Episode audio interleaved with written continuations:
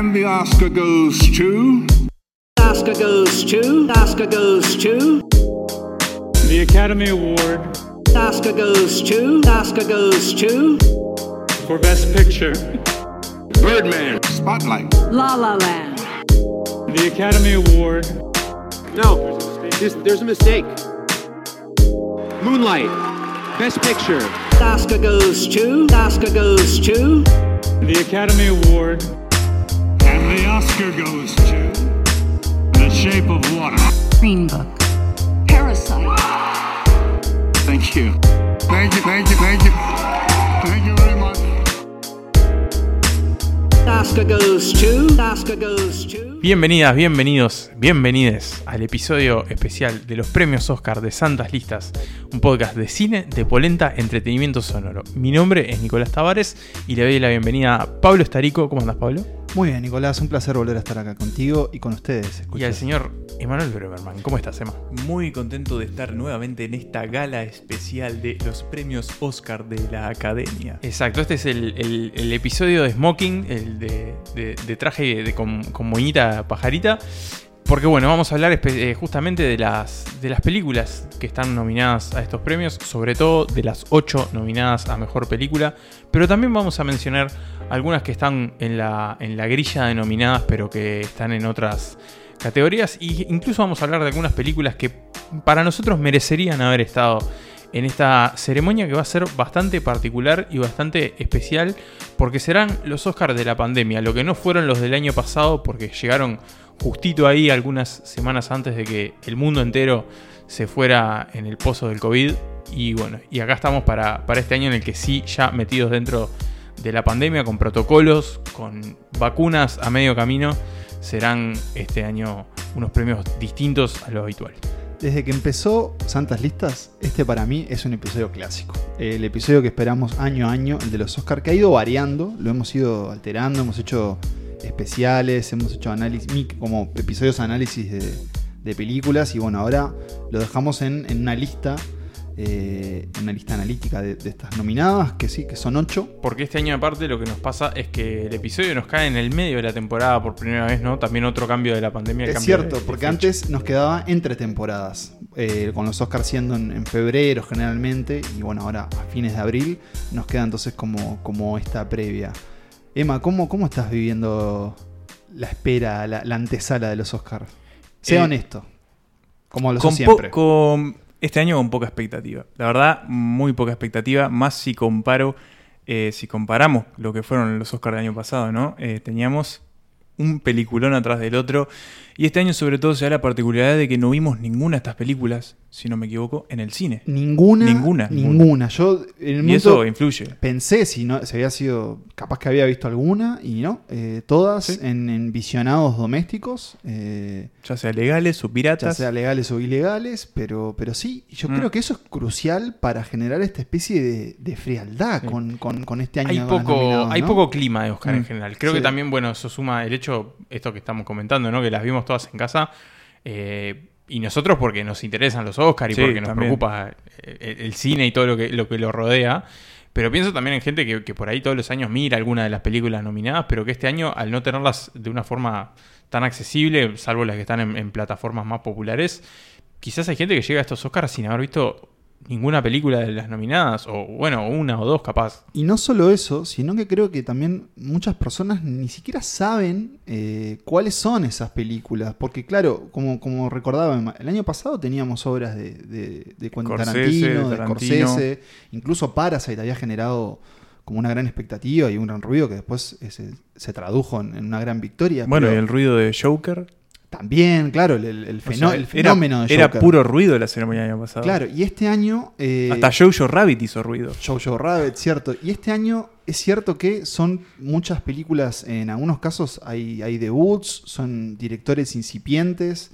Eh, también, bueno, después capaz que al final analizaremos un poco más eh, qué es lo positivo de los nominados de, de este año, que tal vez yo creo que sí es cierto que se abrieron las puertas a eh, nominaciones que de otra forma no se podrían haber dado. Porque claro, muchos estudios se han guardado Mm. eh, películas, se han guardado estrenos y se han acomodado a, a- a esta- a estos nuevos Oscars que además, como decía Nico, eh, también abrieron las puertas a que muchas de las nominadas puedan ser, bueno, justamente reconocidas, incluso habiendo sido estrenadas por streaming. Claro. Son los Oscars quizás más streaming de, de la historia, ¿no? Claro, porque si recordamos, los Oscars siempre pedían como. tenían como regla obligatoria que las películas tuvieran estreno, creo que es en no sé cuántos cines de Los De Los Ángeles. Y en Nueva York. En Nueva York también. Sí. Ah, eh, o sea, West Coast, costa Eh, este claro. y oeste. Y por tanto tiempo. No, no es tanto los días. No, Vos- creo que es una semana, que es algo así. Eso para calificar. Y, y- y bueno, con lo que fue pasando con eh, debido al COVID fue que abrieron la, ventana a- al streaming. Y que también habla de bueno el cambio que está atravesando el cine entre el año pasado y este, que ya venía atravesando y que ahora se, se acentuó muchísimo más. Y que a mí me deja también como. No, no dudas, pero como que me estoy cuestionando un poco cuál es mi vínculo con, con- con el cine, con lo que vemos y con cómo lo vemos. Y sobre todo, bueno, con las películas que, que tenemos hoy para, para comentar. Y también algo que cambia, y me parece que de nuevo, si lo comparamos con el 2019, se nota todavía más, es que este año me parece que no tenemos como estos grandes espectáculos tampoco, ¿no? Que, que atraían quizás, porque, bueno, lo dijimos, la de Tarantino era un gran espectáculo. The Irishman en su... Como evento. eh, como evento cinematográfico. Acá tenemos como películas quizás un poco más chicas, más... más Como pequeñas joyas, tal vez, ¿no? Como- Íntimas, sí. Sí, algunas pequeñas joyas. Bueno. Otras simplemente películas Claro, pero chicas. el- eh, si, si usáramos una analogía. de- Pero sí, películas que, que creo que en otro año no, no hubiesen estado nominadas. Como, digo, como cada uno tuvo que ir recolectando, encontrando esas Claro. películas y. y- Y quizás algunas películas que, que, bueno, que despertaron cierta conversación no están en esta, en esta lista. Antes de, de- de seguir hablando un poco de, de- de esas nominadas, que bueno, ahora las decimos porque en realidad son, son públicas, ahora les revelaremos cómo quedaron en nuestro sistema de listas. ¿Qué esperan de la ceremonia de este año? Va a ser rara, ¿no? Va, a, ser, va a ser extraña. Ya saben quién está, quién está detrás. Sí, sí, el, el gran Steven Soderbergh. El gran Steven Soderbergh, amigo de la casa, al que le hemos prometido una lista que algún día haremos, eh, o por lo menos yo he empujado por ello, que, que ha dicho que él, él y bueno, el equipo de producción pretenden que los Oscars sean un- una película de tres horas, como... Yo no sé si harán algún juego diferente de cámaras o... No, no lo sé, pero bueno, lo que van a hacer es una ceremonia dividida En dos partes. en dos sí. partes, los En, invitados... do- en dos partes, mejor, mejor dicho, en, En dos, dos lugares, locaciones, ¿no? claro. Está el Teatro Dolby, que es el lugar, creo El que clásico, 2000 y, sí. y algo que se hace. Ahí van los invitados. No, ahí va a haber cosas de la ceremonia que no sé qué es Yo exactamente. supongo que estarán como exactamente. el- la- las presentaciones serán ahí, no, no entiendo Lo- muy bien. porque los nominados van a la estación de Van Los a, Ángeles. a la Union Station, que es una estación de trenes en Los Ángeles, la más La- la estación importante, central, sí, digamos, de y Los una de Ángeles. las más grandes, creo, de Estados Unidos. Y ahí van a estar como, entiendo yo, el escenario y, bueno, los, los nominados, Claro. sus invitados y los presentadores. Claro. Va a ser muy extraño, no sé qué va a pasar con... el- Imagino que no va a haber máscaras porque creo que todos se van a tener que, bueno, tienen que hacer cuarentena. Y sopados. PCR. Entonces, eso supongo que se va, se va a obviar. Y otra cosa que sí que se repite es que no hay presentador. Exacto. Que a mí me gustan los presentadores. No, no, no- no en particular, por ejemplo, un Jimmy Kimmel no, no me genera tanto, pero me gusta que haya Un una- tándem James Franco Van Hathaway, ¿no te gusta? Qué palopa esa. me, me gusta que haya como ese hilo Como un maestro de ceremonia, sí, claro. y que genere como esos momentos. Este, es más raro, pero bueno, supongo creo, que- creo que es como para acelerar. Sí, el año Eh, pasado igual... El año pasado prometieron que lo habían hecho para acelerar y la verdad que. No, No, pero tampoco salió pero tan bueno. mal, ¿no? Es que a, a mí tampoco me divierte tanto la ceremonia. eh. No es divertida, es, es Son- aburrida. son- o sea, la- al final la miramos porque ver ta, gana, queremos saber quién gana. Hoy creo que, que si incluso raro. Me, me atrae más todo lo que, lo que se genera, por ejemplo, alrededor de ceremonia en internet. Todos los memes, los, o sea, los GIFs que salen de, de, de la ceremonia. Y, y- o no sé, o incluso ese comentario minuto a minuto que se genera. Pero la ceremonia en sí, ¿qué ceremonia de premios es? No, atractiva. Lo único que se rescató en algún momento fue cuando se equivocaron Warren Beat y Faye Uf. Dunaway. Qué momento ese. Eh, que estábamos, estábamos, Estábamos en redacción. Que yo casi, casi, Casi lo echan a Pablo. Casi entierro un, un diario entero. Eh, una- un, un breve comentario más. También siento que va a ser muy extraño y, y creo que van a quedar un... Siento que Hollywood va a quedar un poco en offside al mostrar todo como, bueno, es todo este lujo y toda esta parafernalia. En un momento... eh, Que el mundo se cae a pedazos. Claro, eh, siento que eso va a ser como extraño, ¿no? Supongo que harán como algún discurso y Y alguna habrá cosa. alguna mención, sí, donarán algún dinero para sentirse menos culpables. Pero, Sí, pero subirá el presidente o la presidenta de la academia. No. Dirá unas palabras sobre el COVID, la pandemia. va a ser extraño. Le agradecerán a los médicos. A los médicos. Habrá Sí. aplauso quizás. No lo sé. Eh, va, va- va- a ser extraño, pero bueno, ahí estaremos viéndolo y, y probablemente lo, lo comentemos. No en- allí de nuestras casas. Bueno, no. Por ahora no. No. Eh, Todavía no llegó la invitación a Santas Listas. Bueno, me hiciste acordar. Otro detalle es que no van a, no va a haber zooms en general. O sea, van a tratar de que no. Perdón. Va a haber poco zoom, entiendo. Eh, sé que instalaron como, como centros en De Australia y Londres. Porque supongo que no todos los invitados van a poder ir. Pero creo que la idea era que hubiera los menos Posibles, zooms posibles. eh, no como los otros premios que se fueron dando. Sí, eran todos por Zoom. El tema ahí que, claro, yo qué sé. Un Riz Ahmed eh, gana mejor actor y no puede ir porque le salta un contacto positivo. Y está, y no puede ir. Y está, y se van a tener que bancar el Zoom. Sí, eh, mi, mi padre, que le mando un saludo, aunque él no escucha esto, él me decía algo que, que- que- que me encantó como me lo dijo. Dijo, ah, bueno, le van a decir a los ganadores, esos son los que van a ir, ¿no? Como que puede ser, ¿por qué no? Tipo, no, no, vos tenés que venir. Eh, pero bueno. No, Es- no, no, yo no voy porque no. No, No, no, no, pero vos, mirá, vos vení, vení. que vas a ver que te va, te va a entretener. Vos vení. Pero bueno, eh, Nico ya lo, lo adelantó un poco, entonces, ¿cómo es el episodio de hoy? ¿Cuál es nuestro, nuestro planteo? Bueno, vamos a empezar en realidad, eh, antes de, de pasar al, al plato principal de, de la lista de las, de las ocho nominadas a Mejor Película. Vamos a mencionar, como decíamos, algunas que para nosotros merecían estar en esta ceremonia, así como otras que están en distintas categorías, pero que no están en la categoría principal y que para nosotros podrían haber tenido un huequito en esa selección.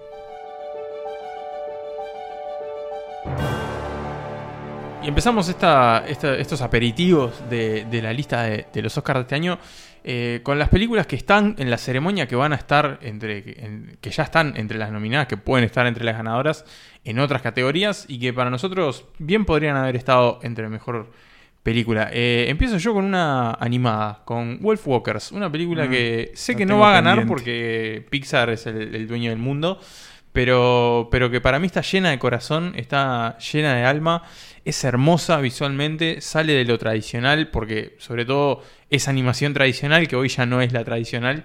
Y, bueno, tiene además el, toque que, a mí me, interesa mucho de que es una historia ambientada en, en Irlanda, en la Irlanda medieval, eh, y eso siempre, siempre suma algún puntito, como igual que los acentos irlandeses.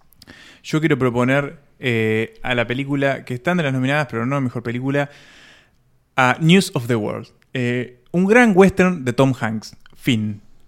Bien, bien, eh, cortito y al pie. Yo quiero, mm, yo quiero recomendar que vean Borat 2. Eh, y, ¿no, ¿Ustedes la vieron? No, No. no vi la 1 tampoco. Yo ¿No la la vi, sí, sí, sí. Eh, Borat 2 tenía todo para fallar y no lo hace. Eh, es extremadamente graciosa y es bastante emocional. A mí me sorprendió un montón. La, la actriz principal extranjera con un nombre complejo. María Bacalova. Gracias. Está nominada. Bacalova. Está nominada a Mejor Actriz eh, Secundaria, pero la película la verdad que podría haber obtenido a una, a una cosita más. Creo que tiene una nominación más, ahora que pienso. No Sí, sé si- me, sorprendió que no estuviera Tiene que- nominado. Guion adaptado. adaptado. Sí. Acá Eh, tengo la que- hoja oficial. que, es- que es muy, muy particular porque tiene muchas escenas improvisadas, ¿no? Eh, y bueno, esas son como otras que pueden explorar dentro de las nominadas. Nosotros también queríamos mostrarles otras películas de, de ese tándem 2019-2020 o 2020-2021 que no fueron reconocidas pero que queremos que vean. Bueno, una cosa, y esto hablo por los tres, ya hemos, lo hemos hablado y hemos hecho un episodio especial, pero Another Round, Drag, Sí, es, una, de una- es- es una injusticia que no esté entre esas, sí. sí. entre esas nominadas. Pero bueno, yo quiero, Injusticia. yo quiero recomendar eh, una película que hoy siento que la verdad que podría haber obtenido, por ejemplo, una nominación a, a Mejor Guión Original, que es eh, Cachillionaire, de Miranda Julie. Una película muy enternecedora, muy original, y que podría haber arrimado ahí un, un, bochi- Un bochín, puntito. sí, un puntito. La empecé y me dormí. No por la película, tenía mucho sueño. Bueno, dale otra oportunidad. Bien. Eh, en mi caso, quiebro una lanza por Never Rarely Sometimes Always, Sí. una película de la que hemos hablado cuando hicimos nuestro repaso de nuestras películas favoritas del 2020. Y creo que sí, que podría haber estado. Mejor aquí. película. Mejor película, sí, sí, sí. Porque me parece que con el tiempo fue como sumando un poquito más en mi, en mi consideración esa, esa película que me parece muy, muy, muy redonda en todo sentido y sobre todo creo que cuenta una, una historia muy poderosa que, que es sencilla y, y con escasez de recursos, pero lo hace muy bien.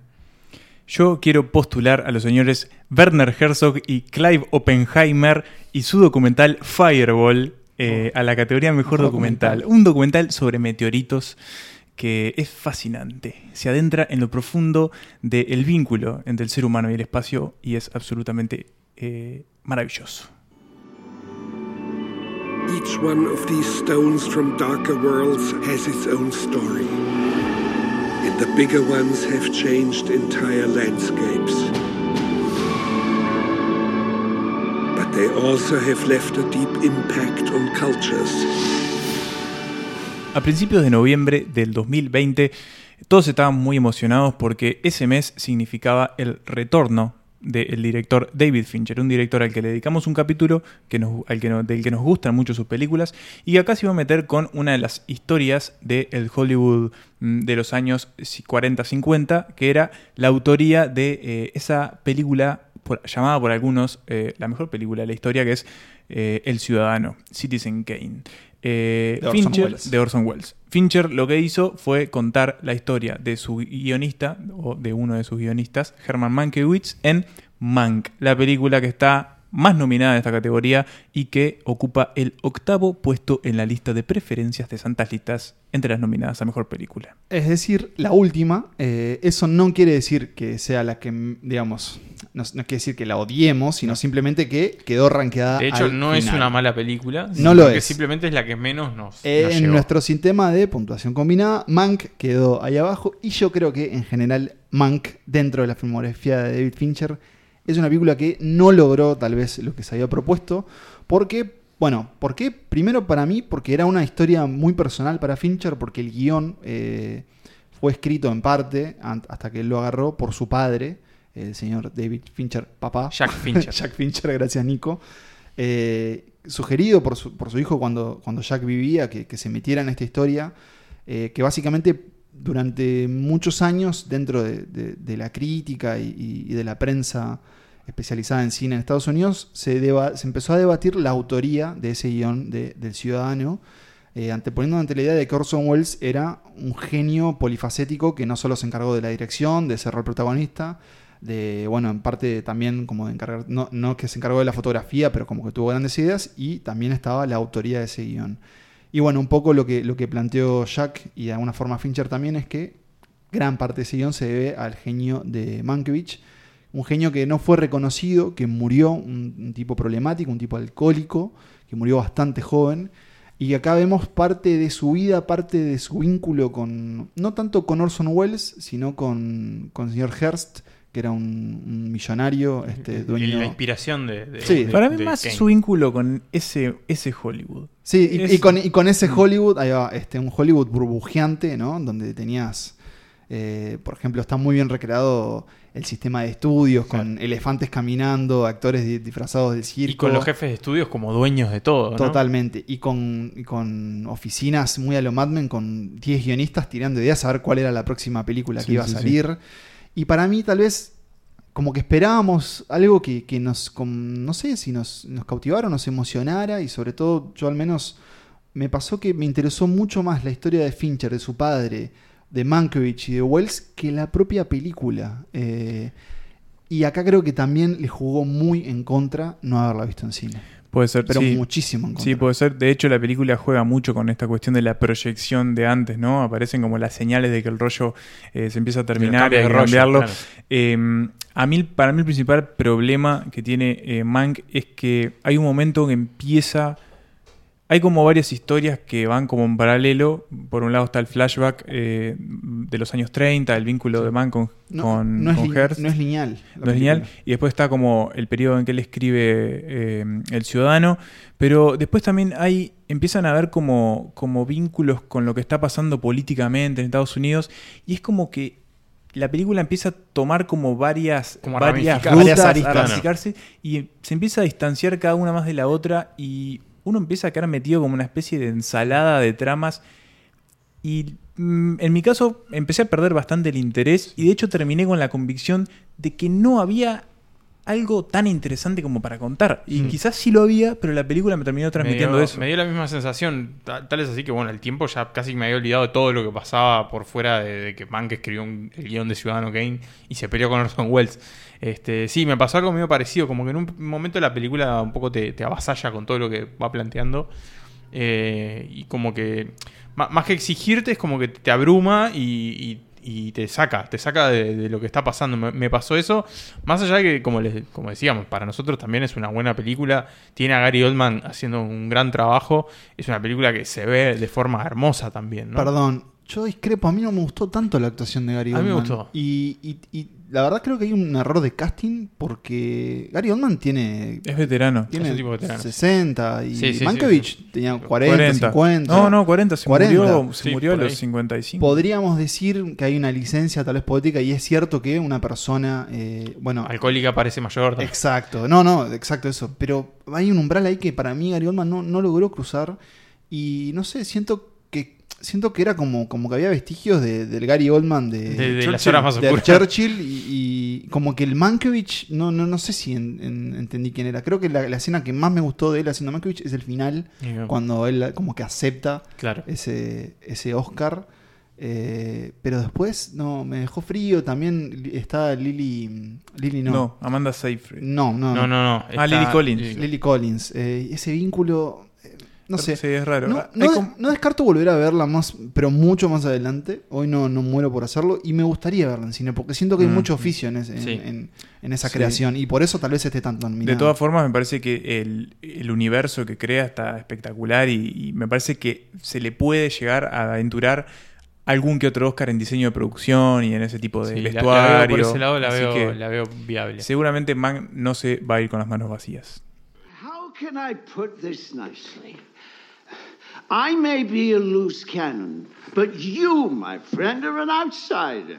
They're exasperated by me, and I've earned it, but you, a self anointed savior hyphenate, they're just waiting to load you. Remind me never again to work with a washed up alcoholic. Duly noted. Nelson Ogren, please copy. All right. No doubt you'll get your credit, but ask yourself who's producing this picture, directing it, starring in it? En el séptimo puesto de esta lista de las nominadas de los premios Oscar del 2021, tenemos una película con el 7 en el título, casualidad. Oh. El juicio de los 7 de Chicago. Numerología. Numerología. El juicio de los 7 de Chicago, la otra película de Netflix en esta lista, porque la, la- la anterior, Mank, también fue estrenada por esa plataforma y producida por esa plataforma. Y esta película, que está dirigida y escrita por Aaron Sorkin, un tipo más conocido por su rol como guionista que como director, pero que, Que ya se ha alargado la dirección. Se ha alargado, eh, exactamente. autor de, por ejemplo, de Red Social, de A Few Good- A Few La red Good social de Fincher. De Fincher también, eh, y que hizo Molly's Game, fue su Sí, debut. no, no la- no la vi. Que está buena, me gustó Molly Game. Eh, y así como, como al revés de lo que creo que pasa con, con Mank, ahora igual nos metemos un poco más en profundidad con el juicio de los siete de Chicago. eh, así como Mank se me hizo un poco larga, eh, es una extensión bastante considerable. Esta película que es relativamente larga, digámosle, son dos horas y cuarto más o menos, Eh, me pasó al revés. Están todos promediando las dos horas, Sí. ¿no? Este año. Me pareció que es una película muy ágil y muy entretenida, si bien no me pareció una cosa del otro mundo, como, como dice Emma, a veces película de domingo de tarde. Eh, creo que también tiene a su favor esta historia, de la que ahora comentamos un poco más, que probablemente sea la más vista de las ocho nominadas. El hecho de estar en Netflix ayuda, el hecho de que Netflix haya spameado a sus usuarios con esta película también le suma. Eh, y que bueno, que cuenta justamente una historia de estas de, abogados, de juicios, de gente sentada en un juzgado, eh, hablando y debatiendo y tratando de llegar a una conclusión de esas que Hollywood ha hecho tantas veces, pero que en este caso además tiene un componente político. ¿De qué va eh, el juicio de los siete de Chicago, Emma? Va de uno de los eh, grandes disturbios que hubo en la época, en la década del 60, fines de la década del 60, que básicamente lo que sucedió es que había varios grupos eh, de la izquierda universitaria, llamémosle, eh, que se iban a concentrar en la convención demócrata que terminó eligiendo al rival que perdió contra Nixon las elecciones. Eh, lo que Co- iban a- coincidían en, en ese, en ese Eh, fin de semana. En que ese era. Iban a en Chicago. ¿no? En Chicago. Iban a protestar sobre todo contra la guerra de Vietnam. La guerra de Vietnam estaba en, eh, quizás en el peor punto para los estadounidenses porque no paraban de llegar cajones con eh, Muchachos adentro, muchachos eh, estadounidenses eh, finados. Y los que volvían, volvían bastante muy mal. mal. Entonces, bueno, se, se juntan en ese, en ese spot, en un parque de Chicago, eh, por motivos que, bueno, la película desarrolla mejor de lo que yo puedo contar. Eh, estallan los problemas, le- hay enfrentamientos con la policía y detienen a ocho personas, no a siete, a ocho personas como los causantes Después de... igual hay una explicación Sí. de por qué ese octavo Sí, sí, sí. va para otro lado. El, de F- por- el FBI de alguna forma busca eh, responsables. Sí, a los instigadores de Claro. Entonces lo que hace es enjuiciarlo por, bueno, lo, lo que sucedió. Sí, juicio del. Estado les hace un juicio Sí. básicamente por, por, el- por los disturbios. Y bueno, lo que vemos es tal cual, el juicio. Lo que ¿no? adelanta, no- me gusta cuando los títulos no mienten. No mienten. Lo, que, lo que vemos es el juicio y yo confieso que a mí la- las películas dentro de un juzgado me Ah, pueden. sí, sí, me eh, y de hecho nuestro querido amigo abogado Federico Fischer, un gran escucha, también me ha sugerido que hagamos una Un- lista un de episodio de abogados es muy películas bueno. este, Sí, de sí, abogados y sobre todo películas que suceden en, En el juzgado, En el claro. juzgado, claro. Sí. En, en este tribunal estadounidense que, eh, a diferencia, en nuestro caso en Uruguay, tiene de alguna forma este lado tal vez más espectacular, ¿no? En Claro, donde, más bueno, teatral, ¿no? Claro, más los teatral. argumentos. Claro, bueno, justamente el rol de los jurado. Eso, el rol de los abogados, el juez, que en este caso fue un juez muy polémico, porque eh, se, bueno, tomó acciones bastante reprochables, y la presencia de, de ese, de ese jurado que es compuesto por, por ciudadanos, ¿no? Claro. Yo tengo un problema con, por lo menos hoy en día en presente, con el juicio de los Chicago 7, que es tal cual, como cuentan ustedes, cuando la vi se pasó bien, hay muy buenas actuaciones, es muy, muy fácil de digerir, pero creo que es, no es nada sutil, es todo lo que te quiere decir está ahí Ah. y está expresado de una forma que te tiene que entrar, es demasiado, demasiado explícita. Sí, trazo grueso. Sí, y no hay que olvidar que esta película eh, se estrenó en un momento ya casi que en el final de la presidencia de Trump. De hecho, no sé si no se- era cuando se estaba empujando un, un no impeachment. Perdón, era, digamos, en camino a las elecciones. Claro. Eh, y para mí eso no es, no es casualidad. Entonces, la verdad es que para mí pierde un poco de, de coraje la película y sobre todo Sorkin. Sorkin es un tipo que, que se ha- ya se ha metido en, en la política estadounidense, de hecho es el creador de la serie The West Wing. Entonces, bueno, él no- no- él no es un neófito en el tema, pero el juicio de los Chicago 7 y sobre todo el personaje de Eddie Redmayne. y Me parece que Eddie Redmayne es hora de, es hora de que hablemos de Eddie Redmayne. ¿Qué pasó porque- con Eddie Redmayne? Es, Es que pasó algo alguna vez no, por eso. ah, Era puro aire. es para mí quien, quien desafina esta película, que bueno, está protagonizado, por ejemplo, por el gran Yaha Abdul Matin II, segundo. Sasha Baron Cohen, que, bueno, hablábamos de Borat hace un ratito. A mí no me Para mí gustó. tendría que haber estado nominado Pero por Borat a mí y no, no me gustó esta. en esta película. Sacha Baron Cohen. Me parecía, tipo, cada vez que aparecía, me daba más gracia Jeremy Strong, Bueno. nuestro gran Kendall Roy, Eh, que, el- Jeremy- un gran Jeremy Strong. Eh, también aparece un Michael Keaton, que ahí estaba ese, ese día para grabar. Cuando aparece Michael Keaton es medio... Bueno, apareció. Vamos a lo- aparte tienen que Sí, ir a la casa de, de Michael Keaton y este gran actor también de una película de Fincher que es John Carroll Lynch, el que hacía de. Zodíaco, bueno, el supuesto Zodíaco. Un elencazo y muy buenas escenas, la verdad que todas las escenas, eh, digamos, previo a, los disturbios, sentís como que, bueno, se va a pudrir. Sí, sí. Pero hay algo en ese final que a mí, no sé, Sí, eh, me, me- me desapega de esta película. Esta película la tocaron mucho históricamente. Eh, de hecho, el final, el final, como lo vemos, no, No pasó sucedió, porque no. es inverosímil que haya sucedido eso. Eh, Eh, lo, que, lo que Y sucede. ahí entiendo que puede haber como mucho de la manipulación que vos también haces referencia, Pablo, que es algo que también creo que sucedió mucho con un montón de películas en Estados Unidos en los últimos cuatro años que estaban muy contaminadas por la sí, situación por política del país. Y sí, son Eh, hijas de, de su tiempo también, ¿no? Claro, y, y quizás en algunos casos eso salía bien y en otros no tanto. De todas formas, en mi caso, esta película fue muy disfrutable. Sentí como un. Pero, pero, Era como muy. Era como. Pero Un tiene algo- shot muy colorido de que, claro, era una película para ver el domingo de tarde mientras me comía una torta frita y Pero- no mucho más que eso. Pero tiene algo de Oscar Bate, reconocémelo. Algo que yo pensé que iba a la- pasar con otra película en la lista y en realidad Pero, sucede. pero para vos en acá. otro, en un año, para ustedes en un año decente Sí, esta película sí, yo creo que entraba? sí igual, ¿eh? Porque tiene a Sorkin, Sí. que es una figura respetada. Tiene. Habla de política que sabemos que a Hollywood le gusta, y más cuando... y más si es de, de un punto de vista demócrata. de Claro, exactamente. eh, Más en el contexto en el que salió, como, como lo decíamos. Tiene grandes discursos. Tiene grandes discursos, y te deja sintiéndote bien, habla de, de la justicia, digamos, como del ideal estadounidense de la justicia. Yo creo que sí, que es el Oscar bait, ¿no? Esta carnada de Oscar que, que siempre funciona, ¿sí? Siempre aparece alguna. ¿Vale la pena? Yo diría que sí que vale No la la pena. van a pasar ¿La voy a mal. volver a ver? Nunca. Nunca más la voy a volver a ver. No, no me interesa volver a verla. Pero bueno, si ustedes deciden hacerlo y probablemente lo hayan hecho porque está en Netflix, eh, coméntenos a ver qué les pareció el juicio de los Chicago, de los siete de Chicago. Yes, sir. I'd like to clarify something for the jurors. There are two Hoffmans in this courtroom the defendant, Abby Hoffman, and myself, Judge Julius Hoffman. Thank you, sir. I didn't want there to be confusion on the matter. Man, I don't think there's much chance they're going to mix us up. You will address this court as judge or your honor, and you will not address this court until. You will not address this court. La película número 6 eh, de esta, este análisis de santas listas de las nominadas a Mejor Película en los premios Oscar 2021 es una película polémica y es una película divisiva. Y es una película que no se ha estrenado en Uruguay, eh, aunque creo que tenía Tiene- una fecha tiene de fecha, estreno. exacto. Si es que los cines alguna vez vuelven. Estamos hablando de el debut de la directora Emerald Fennell eh, y su película Promising Young Woman o en español Hermosa Venganza, horrible. ¿Y cómo sería en el verdadero español? Una- Literal. eh, una mujer joven prometedora. Claro. Horrible título. es- es una cita literaria que, que ahora no recuerdo, pero bueno, después lo, lo podemos chequear. Una película protagonizada por Carey Mulligan.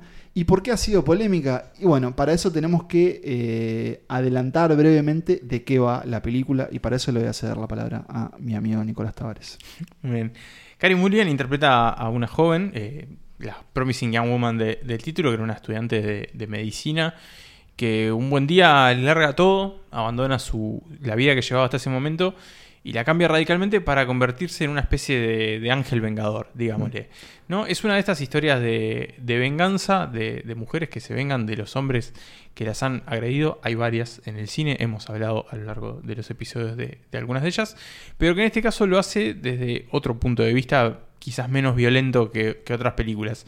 Porque lo que hace esta, esta joven es... eh, antes, perdón, Nico, sí. antes que cuentes, por las dudas, si no desean enterarse, adelanten Adelante. 5 o 6 minutos del próximo puesto, porque yo creo que en este caso, para hablar a de mucho spoiler. Exacto. Claro, para esta película tenemos que meternos en lo que sucede. Ahora sí que, así que a continuación, Nico, contá ese método que hace el personaje de Carey Mulligan eh, de nombre Casi, Casi Thomas. Casi. Exacto. Lo que hace casi es ir a boliches de noche eh, y agarrar, hacerse la borracha y, y aprovechar cuando los hombres vienen a ella para ayudarla, con muchas comillas, Llevársela a sus llevársela hogares. a sus hogares y después intentar tener relaciones sexuales con ella. Y ahí en ese momento se devela el engaño. Ella estaba completamente sobria y les hace descubrir el, el error de sus, de sus métodos y los avergüenza, los humilla de forma bastante explícita para que, bueno, después irse y, y- y ir generando como una lista de, de venganza, digamos, por un episodio de su vida que a ella la marcó mucho y que tiene que ver con este tipo de actitudes. Contalo, contalo. Lo cuento, y es que su mejor amiga fue violada en la universidad y luego se suicidó. Y bueno, esto afectó a Cassie al punto que, bueno, ahí es cuando decide hacer este cambio en su vida y empezar a tomar estas venganzas. Una película eh, casi se la presentó como una especie de, de sátira de venganza. Es una película muy pop, muy colorida, que usa, por ejemplo, covers instrumentales de, de Britney Spears. Y que. De Paris Hilton. Una bueno, tiene una canción de Paris Paris Hilton Hilton. que yo recordaba. Sí. Eh, que tiene entre su elenco masculino a muchos actores vinculados a la comedia. Está Bo Burnham, por ejemplo. Está McLovin. Un McLovin, grande, pero crecido, del, del que ustedes hablaron hace poco en el episodio de Cuarentena en Netflix. McLovin está igual. Eh, está, Igual, pero viejo. Está el señor eh, Brody, el, Sí. el de Kid Detective. Y mm, Y está el de este actor que está en Glow, que no me acuerdo cómo se llama. No importa. Bueno, está Alfred Molina también. Sí, es, es un sí. elenco muy, La mamá de Stifler. muy diverso. También. Jennifer Coolidge. No me preguntes por qué tengo ese nombre registrado.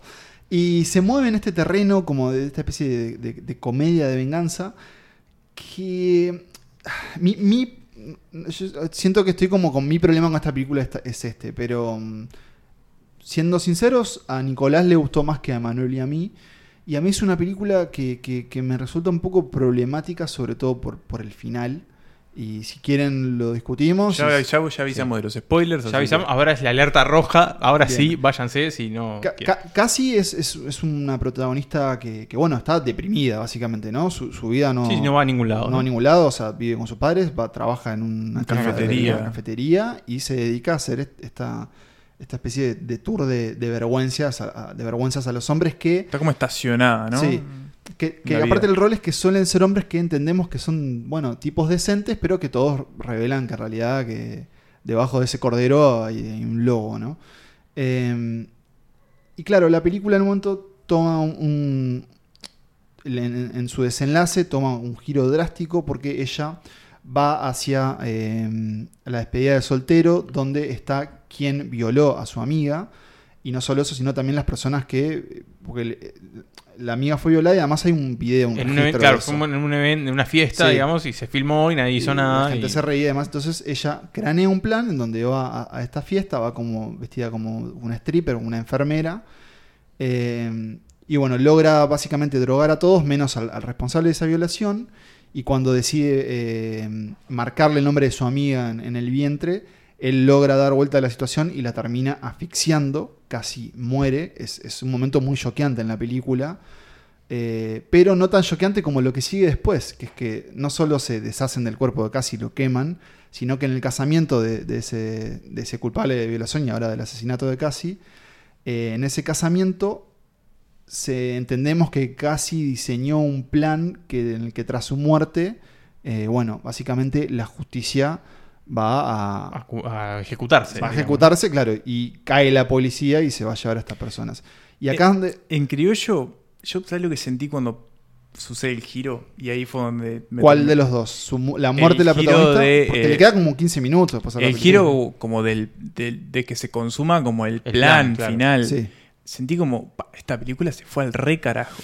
Es que mi problema es el siguiente, y es, nosotros entendemos, por- porque además casi, bueno, ella vuelve a ir, vuelve a ir a la universidad, este, entendemos que en la universidad una, donde hay Un una, sí, ¿no? hay una, hay una una directora que, que básicamente hace oídos sordos ante esa situación, que, Es muy- esa escena es eh, de la mejor de la película para mí. que, que persiste en, en el tiempo y hasta hoy. Ti- Tipo, del... Del encubrimiento que se Eh, hace. claro, sí, como sí. sistémico, Sí. como ya como... Vas a arruinar la vida de estos jóvenes, de Claro, estos, de estos la- jóvenes Sí, más prometedores. como una, como una crítica al sistema ahí también. ¿no? Claro, sí. Los mensajes, eh, eh, los mensajes son súper valiosos y, también se ha destacado que esta película, bueno, la, la conversación que genera es, es valiosa, eh, pero no porque la temática de una película sea, sea valiosa, interesante o, sea útil, no, eso para mí no, no le hace que la película esté buena. Yo la película tengo que entender que la narración funciona de una forma y lo que me pasa es toda la película casi entendemos que ella vive en esta vida, la verdad, de alguna forma miserable, porque eh, la justicia falló, la justicia no ayudó a su amiga y al final ella deja que la policía se encargue de estos. Bueno, pero no, no es que solo la justicia falló, sino que también fallaron la- las personas que estaban ahí y la, Pero la, la la educa- la- la- la universidad. La película termina con sirenas de policía. Sí, sí, sí, Y- sí.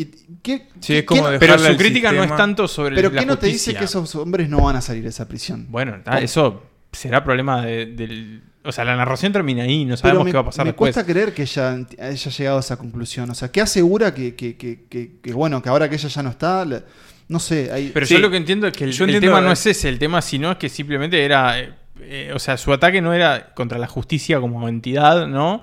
Bueno, no, sino si- contra, si, si ella va y se, se- se- se- se enfrenta, digamos, a la universidad. contra y- las personas. Está digamos, el abogado ¿no? también, Claro. o sea, sí, las personas... Es, un- es una cosa más contra las personas, más que creo que contra la justicia, que bueno, sí, obviamente está ahí de fondo, pero me parece que vamos allá de eso. Para mí la, la película, a mí lo que me pasó es que sentí que por momentos la película como, como muy valiente en las decisiones que tomaba y por momentos me parece que había, hay como un cierto temor de que el personaje de ella en un punto deje de ser como como de estar en este lugar de eh, como de la heroína y creo que pasa sobre todo cuando ella como que ella nunca cruza la línea de, de- de, bueno, de, de ir como con, con todo contra los hombres, ¿no? Ella como que le da estas ella no lecciones. comete- no comete crímenes Claro, ella, no, ella hace todo legal. Hasta, pero cuando ella va a cruzar la línea, Claro. Paga el precio.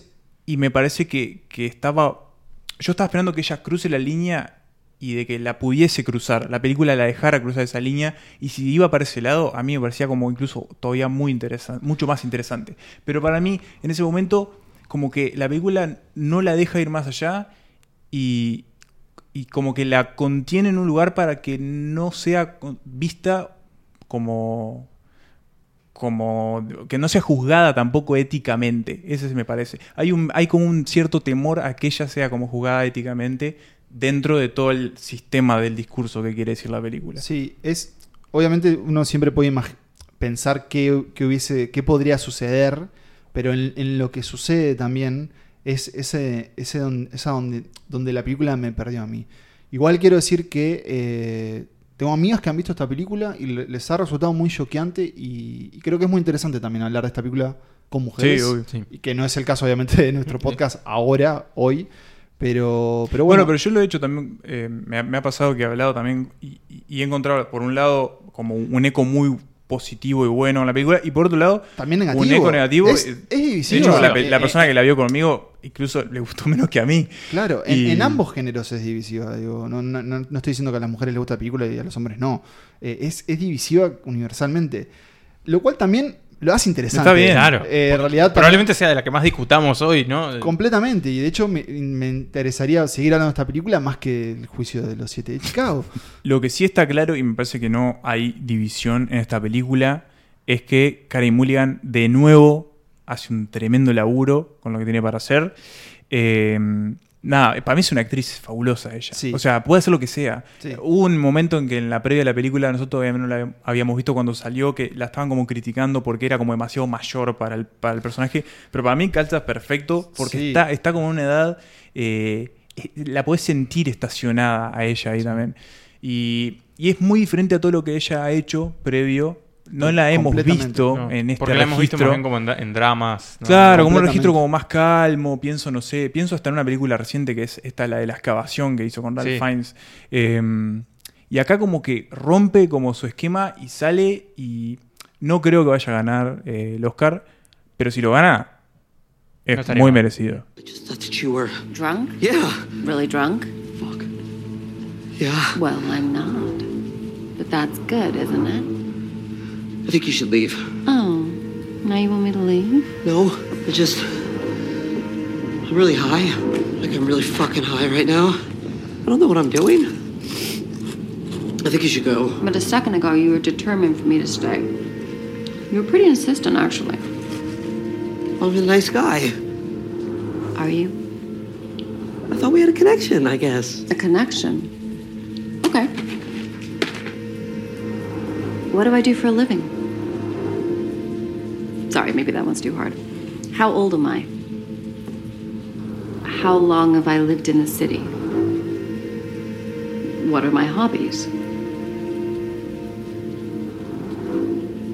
What's my name? En el puesto número 5 tenemos la, la película que se complementa con el juicio de los siete de Chicago, porque no solo transcurren en la misma ciudad, en la misma época, sino que comparten personajes ambas películas, obviamente interpretados por diferentes actores. Les decíamos que había en el juicio de los siete de Chicago había un, octavo detenido, digamos, un octavo responsable, que luego es eh, retirado, tiene su, propio juicio, y esa persona es el líder del- de las Panteras Negras, del, del movimiento político social que, que, bueno, que en, esas, que en esa época luchaba por el tema de los derechos civiles y la igualdad racial, y que había tomado de una forma un poquito más combativa eh, la causa de la población afroamericana. Bueno, no, no es específicamente sobre él la película de la que vamos a hablar ahora, sino sobre otro de los líderes de ese movimiento, el señor Fred Hampton. Y estamos hablando de Judas y el Mesías Negro, Judas and the Black Messiah. Una película que funciona a dos puntas. Por un lado, es una película semi-biográfica, digamos, sobre Hampton. Y por otro lado, cuenta la historia de un, de un criminal que se infiltra, pues, tomado por el FBI, infiltrado en los Panteras Negras, para justamente investigarlos y detenerlos a estos, a estos hombres que, bueno, para el FBI eran una, una amenaza para la, sociedad estadounidense. Así que bueno, ahí tenemos la historia de estos dos hombres que se van cruzando, que se van vinculando y que se va generando una historia con, con mucha tensión, con mucha acción también por varios momentos. y que tiene, que tiene dos grandes actuaciones en su centro. Así que ahora la, la vamos comentando. Dejo planteada, muchachos, ¿qué les parece a ustedes? A mí me encantó esta película, tengo que decirlo. A mí, a mí lo que me pasa es que me parece eh, sumamente atractivo, me parece fascinante todo el movimiento de los derechos eh, raciales en Estados Unidos. Y me parece que si, ha- si hay algo que ha logrado transmitir el cine de Hollywood es este tipo de eh, cuestiones muy bien. Eh, Te me- agrego, te agrego una cosita. Eh, creo que es la primera película que, que- que yo veo de los Panteras Negras en la que mejor decir. entiendo el- el- ese movimiento. Eso iba a decir, el movimiento de los Panteras Negras además es especialmente fascinante por todo lo que representaba, por, por esa cuestión de, vos, ta, o sea, no podemos por las buenas, ¿sabes qué? Vamos por las malas fuerte, y- Pero- con, pero con fundamento. claro, con pero- mucha educación detrás también. Pero claro, no solo eso, porque yo de hecho tenía la idea de que probablemente tenía el FBI en esta película, Los Pantera Negra, que era una cosa revolucionaria que había que, que aplacar. Y en cambio, acá vemos el otro lado, de Sí, el lado social cara. también, de la caridad y todo. De la educación, de, de los trabajos con, con la población negra, este, con menores recursos económicos. Y el personaje de, de Hampton es, pero hiper fascinante, Sí. sobre todo pensando que el tipo tenía veintipocos años. 21 años, ¿no? Lo mataron a los Eh, 21 años.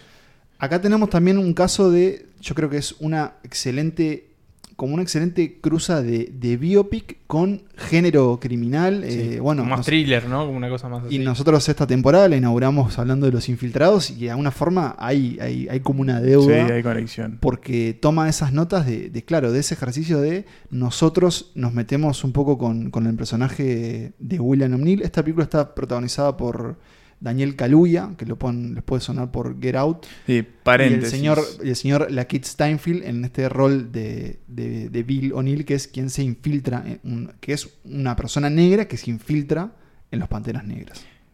Para mí, Daniel Caluya, no sé si Caluya o Calu- Caluya- Caluya. Caluya está bien. No, Caluya Daniel en Uruguay. Daniel Caluya, acá. Daniel- Caluya.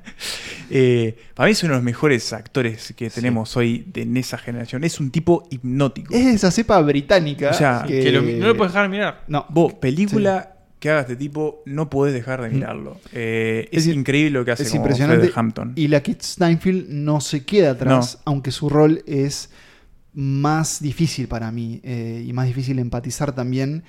Y es el, el que, al que creo yo que la película tal vez le falla un poco, porque si bien lo tomamos como punto de entrada de la audiencia, porque nosotros... Sí, es nuestro punto de vista. Claro. ¿no? Eh, digamos, la, la gran interrogante es qué le sucede a esta persona negra que empieza a conocer todo lo que hacen los Panteras Negras y empieza a, a conocer todo lo que, toda esa lucha por los derechos civiles. Y bueno, en alguna forma está obligado a traicionarlos, ¿no? Porque trabaja para el FBI, que lo vemos como una agencia blanca. eh, que lo compara con el, con el clan, además. con el clan O sea, y que llega a extremos eh, básicamente horripilantes, ¿no? Lo mató el FBI. Al punto de eso, al punto de asesinar a Fred Hampton y a varios más. eh, pero, Es mm, impresionante esa escena. Es impresionante esa escena por cómo está construida, pero las dosis de acción que tiene esta película son de verdad muy buenas. O sea, es impresionante cómo los balazos entran en los cuerpos en esta película. sí. Es, eh, hay un, como un diseño a la hora de, de- de plantear estas situaciones que es, es de verdad muy buena. Y, Es que mm, tiene mucho de ese, de ese cine, para mí también más como criminal de los, de los 70. Eh, esta es una película, no dijimos, está dirigida por Shaka King. Eh, no es su debut, entiendo, creo que es creo que le había hecho un documental, pero sí es como su presentación eh, al mundo. Y, y es una película que además viene con la maquinaria de un estudio como en Warner Bros. atrás, ¿no? Eh, sí, con Warner Bros. atrás. Y que entonces la impone como, bueno, eso, es un mensaje muy importante que quiere transmitir y dar a conocer la obra de los Panteras Negras y, y del señor Fred Hampton. Eh, y ahí estamos en este duelo actoral y duelo de partes que a veces se ve, creo yo, trastabillado un poco, sobre todo, y lo, lo hablamos cuando vimos la película, con esas escenas del FBI protagonizadas por el señor Martin Sheen. Sí, que está todo tocado la maquillado. cara. Que es casi como ca- ca- caricaturesco. Que es Eh, Hoover. Es Hoover, es el director Hoover, del FBI. Que, bueno, Leonardo DiCaprio protagonizó a este eh, J. Edgar Hoover. Pero que no dejan, ¿no? o sea, no, si, si bien No para te mí sacan, no, no te, te sacan, sacan. son tal vez el punto más débil, no, no te sacan de, de la adrenalina que, que presenta Ayuda y, y el, y el Mesías negro. Pensé que antes de meterme en la película, y esto creo también fue algo que me, que me gustó particularmente, es que yo pensé que íbamos a ver siempre a Fred Hampton a través de los ojos de, de, de O'Neill, pero en realidad, Hay- una vez que lo conocemos, escapes, sí. eh, empezamos como a conocer más su intimidad, y, y eso me gustó porque, claro, yo pensé que íbamos a tener la clásica figura como totémica, mesiánica, Claro. y a la Sí. vez no, hay como un... También se muestra mucho su- su se lo baja mucho a tierra y se, se, se explora mucho también, su- bueno, lo que le dejaron de tener de humanidad, ¿no? Que le dejaron vivir hasta los 21 años nomás. Hmm. No, y además también en, en, en su... De hecho, yo no estoy seguro si, si- Yo no sabía, creo que lo habían matado. Eh, Yo sí porque vi el juicio de los siete de Ah, Chicago antes. razón, claro. Claro, o sea, Pero el juicio digamos- de los siete de Chicago mete el spoiler Claro, de esta cierto. película a la mitad de la En película. su conversión a, a un mártir, que fue en lo, en lo que se convirtió. La película también tiene eh, esas notas de, de realidad. Es una película que, por ejemplo, termina con texto. Sí. Que, que, bueno, es un Y, recurso. tiene, y que incluye escenas documentales, ¿no? Al principio y al final. Quizás todo. eso es como lo más, ¿no? Ya lo hemos visto tantas veces Sí. que... Es un poco como, bueno, la, la, la- la reiteración de, a veces del, del- del mensaje, pero que, que no quitan, que no quitan esa experiencia. Hay escenas muy poderosas, están muy bien construidas. La, el- hay una emboscada que se hace en, Que es maravillosa. en el edificio que es, que es Y, impresionante. por supuesto, la, la escena, la escena del discurso, del gran discurso de Fred Hampton, ¿no? Mm. Que, que ya es esa escena que, que la ves y decís. Sí, que esto es un. Oscar. Sí, este, esto es un Oscar, Esto es un. Oscar. Acá está el Oscar. Que bueno, que creo que, que, que lo merece mucho. Para mí, Po- ¿Podrá ganarlo? Ah, Yo- hay otro candidato, ¿no? Hay otro candidato, pero yo creo Ojalá que sí, que, es el candidato firme eh, para Bien. esta categoría, porque recordemos que él está como actor de reparto. Igual están los dos, están él y la Kit Sí, Stanfield. eso es, eso es una estrategia, Es una ¿no? Que- Que, es estrategia. el estudio decide no. No ponernos a competir. Claro, eh, no, claro. O sea, no que uno tenga más relevancia que otro. Exacto. Pero que a veces puede salir mal Porque la gente se reparte los votos. el voto. Los eliminás, claro. De todas formas, creo que Daniel Kaluuya es como quien está en conversación. Y bueno, la Keith este, también viene teniendo una Es un actor también muy interesante. Sí, sobre todo en su trabajo en, en Atlanta. Pero, pero que bueno, la verdad, yo por lo pronto, lo próximo que haga el señor Shaka King, ni que hablar Daniel Kaluuya de la Keith Stanfield, pero lo próximo. Daniel Kaluuya. Kaluuya, lo próximo que haga Shaka King eh, tiene mi visionado. You can murder a liberator, but you can't murder liberation. You can murder a revolutionary, but you can't murder revolution. And you can murder a freedom fighter, but you can't murder freedom.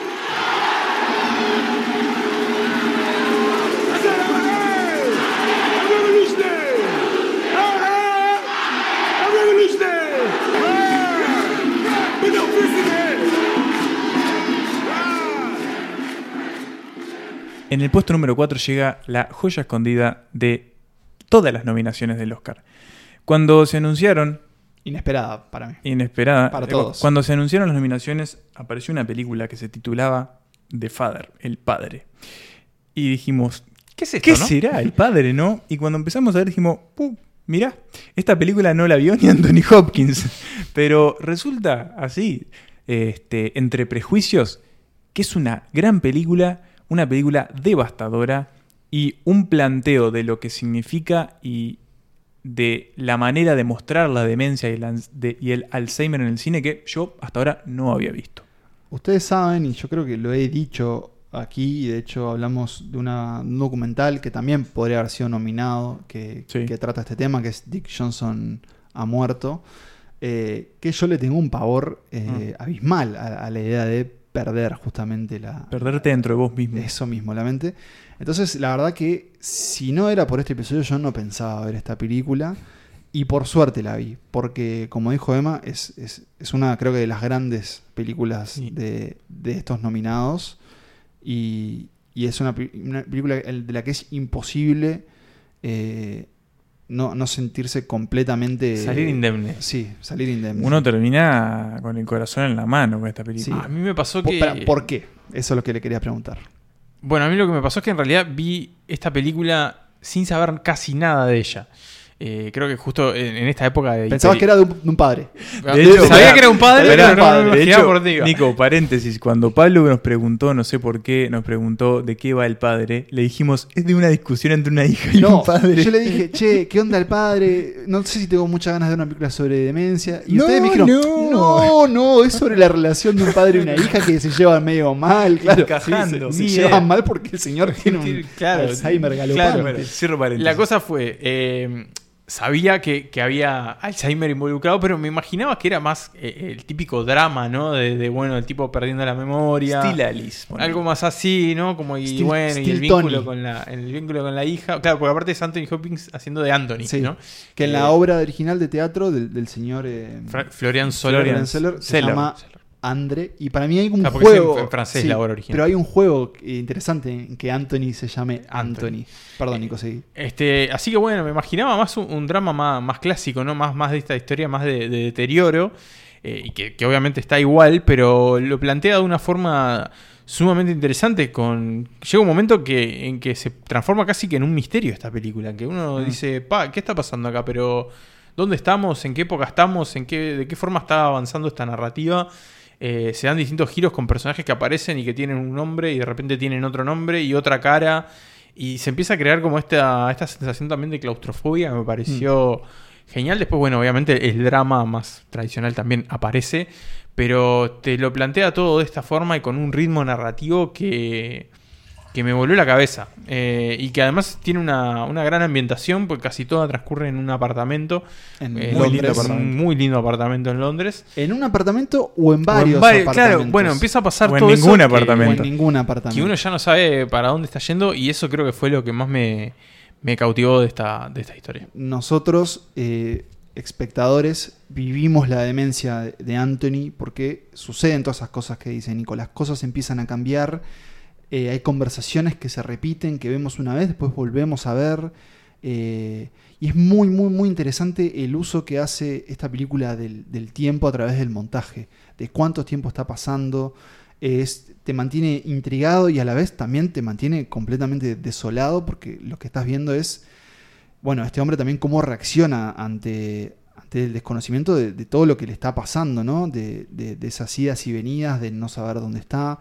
La verdad que es, por alguna parte, en alguna parte difícil de decir, mira esto sabiendo lo, lo difícil que puede ser, pero es sumamente enri- enriquecedor que justamente esto sea una película para mí. Me, me da mucha intriga pensar cómo, cómo será la obra y cosas que imagino que fueron Es muy teatral la película. Es ¿no? muy- pero al mismo tiempo no pero- cae en eso de teatro filmado. ¿no? Claro, pero el hecho, si bien sucede con pocos actores y en alguna forma una, una locación, en realidad todo lo que los recursos que hace, de, ya sea de, lo- de los planos contra planos o del uso en, el montaje de cómo pasamos de una habitación a otra o el tiempo que pasa, es puramente cinematográfico. Entonces ahí está como uno de los grandes valores de- del, del padre, que para mí eso es como una pequeña gran película inesperada eh, y que es- tiene al frente y casi que no, no sé si es una sorpresa o qué, pero tiene al frente una actuación de, de Anthony Hopkins increíble, o sea, un tipo ya en, en- bueno, en Sus 80, ¿no? en sus 80 sí, sí, sí. Que, que es capaz de, de transmitir un rango de emociones, sí, siempre en una clave, bueno, de, de tragedia de una forma, pero también hay enojo, hay, hay momentos porque los llega un momento que te empezás a preguntar, pero a este señor le están, le están haciendo una. Le están haciendo eh, una joda. le están haciendo Claro. el truco, ¿no? Sí, está Tinelli. Y, Eh, y una escena final que, que de hecho yo la, la he revisto en YouTube, hay varios videos ya que repiten esa escena y con vos lees los comentarios y hay gente que dice, bueno, no solo eh, me, me- se me derramaron las lágrimas, sino hay gente que dice, estas de las mejores escenas, no solo las mejores escenas de Anthony Hopkins, sino una de las mejores escenas finales del cine. De hecho, eh, hoy leí en The Guardian un ranking de las mejores actuaciones. eh, Ranqueó las actuaciones de Anthony Hopkins, las 20 mejores películas de Anthony Hopkins. Y en primer lugar, por encima del Silencio de los Inocentes, película que le dio el Oscar, estaba El Padre. Eh, y Está creo- muy, está muy fresca también. Está muy Claro. fresca, eh, pero es cierto que él logra como un registro eh, que no se queda solamente en el de Mm. pobre viejito no sabe qué Claro. hacer, porque en algún momento él es irritante, él es sí. violento, Es gracioso. es gracioso. Es, hum- es humano. Claro, y, y, y tampoco tiene muy claro qué le está pasando. A mí me hizo acordar mucho la película Que no te gustó. A Beautiful Mind. Ah, no, pensé que te había hecho acordar a I'm thinking of ending No, things. no, no, me hizo acordar a- hay algo cosa de- media- sí. Para mí es esa claustrofobia también, Pero ¿no? Bien. ¿recuerdan a Beautiful Mind con Sí, Russell sí, Crowe? Que, que él, él al principio uno piensa que, que es un... Esto es un spoiler de la película, si no quieren saber se tapan los Eh, oídos. Tiene muchos Eh, sí, eh, él piensa como que lo está siguiendo, no me acuerdo si la KGB o quién, él es un matemático, pero al final es que es esquizofrénico. Claro, está todo en su y, cabeza. entonces a nosotros nos hacen creer que lo están siguiendo, pero después entendemos que Mm, no. claro. Y acá sucede un poco así, me hizo acordar Pero nosotros, eh, más allá de tal vez de lo que pueda saber de la película, ya por, por las reacciones y por las interacciones que él tiene con su hija, que es, lo nombramos, Olivia Colman. Y también muy bien está eh, Que su personaje se llama... No, no se llama Olivia. ¿No se llama Se Olivia? llama Anne. No, la otra actriz también se llama Olivia. Claro, eso Olivia Williams. Olivia Williams, que también hay un juego ahí de alguna forma. Eh, bueno, nosotros sabemos que él está, está afrenta- afrontando eso. Es una película que yo tengo en parte ganas de volver a ver Sí, yo la porque quiero siento que hay, ver. hay- Más allá de que ya sepa el giro, digamos, me parece que se le pueden encontrar los detalles. Es que no sé si. es- Bueno, ahí está bien. Hay un giro en el sentido de, de qué es lo. Bueno, sí, no sé si debe ser un giro, pero sí una. Sí. Un desenlace que bueno. Entiendo lo que decís, porque en realidad es, Sí, es- si es- lo que sucede. Es una resolución en algún Claro. punto. Pero es que en realidad a mí me pasaba, por ejemplo, que siento que la película no tiene un final. Claro. Porque la película es el final. Eh, eh, no solo es, el, entiende, sí, no sí. solo es el final de, de- de la mente y la vida de, de- de Anthony, sino también, eh, bueno, en- por cómo inicia y cómo se desenvuelve, eh, es el propio final. Y porque la mente en ese estado no tiene final tampoco, no hay temporalidad principio, no hay como en la propia película. Eh, hay, entiendo también que hay muchos guiños escondidos. Hay, por ejemplo, mucha simbología con las hojas. En, en la escena final, Los árboles. él dice algo de las hojas, están los árboles, hay una cortina con hojas. Y también está esa cosa que, que sucede con, con la escenografía de, bueno, de pequeñas cosas en, en, Sí, como pistas, ¿no? en el mobiliario que van cambiando. Así que la verdad, Florian Seller. Florian Seller, felicitaciones. eh, y el mayor de los éxitos. No sé si seguirá con algo esta película en los Oscars. Tal vez Anthony se lleve un premio. Le- es el gran can- es No, ¿quién está nominado?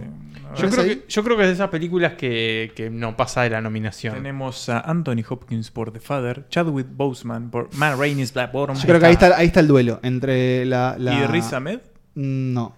No, no. Yo creo que el duelo es entre la- la- el premio póstumo a, a Chadwick, casi como un reconocimiento, y a, a Anthony Hopkins. Igual yo voy a decir que yo estoy un poco en contra del póstumo porque sí.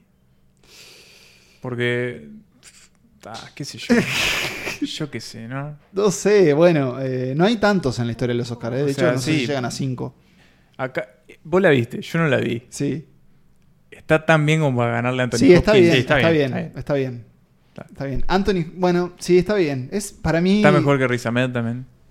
Eh, son, son diferentes. Por algo son tan Soy- nominados. Para mí, de hecho, tendría que haber estado como actor de reparto, eh, Chadwick Boseman. Sí. Y no como actor protagónico. y ahí- ahí pero, nos- ahí nos quedamos pero todos bueno. contentos. Yo qué sé, porque uno piensa, Heath Ledger, bueno, creó uno de los mejores personajes del Histórico. cine de los últimos años. Pero Tal vez en el caso de Chadwick sea más bien a lo que se perdió.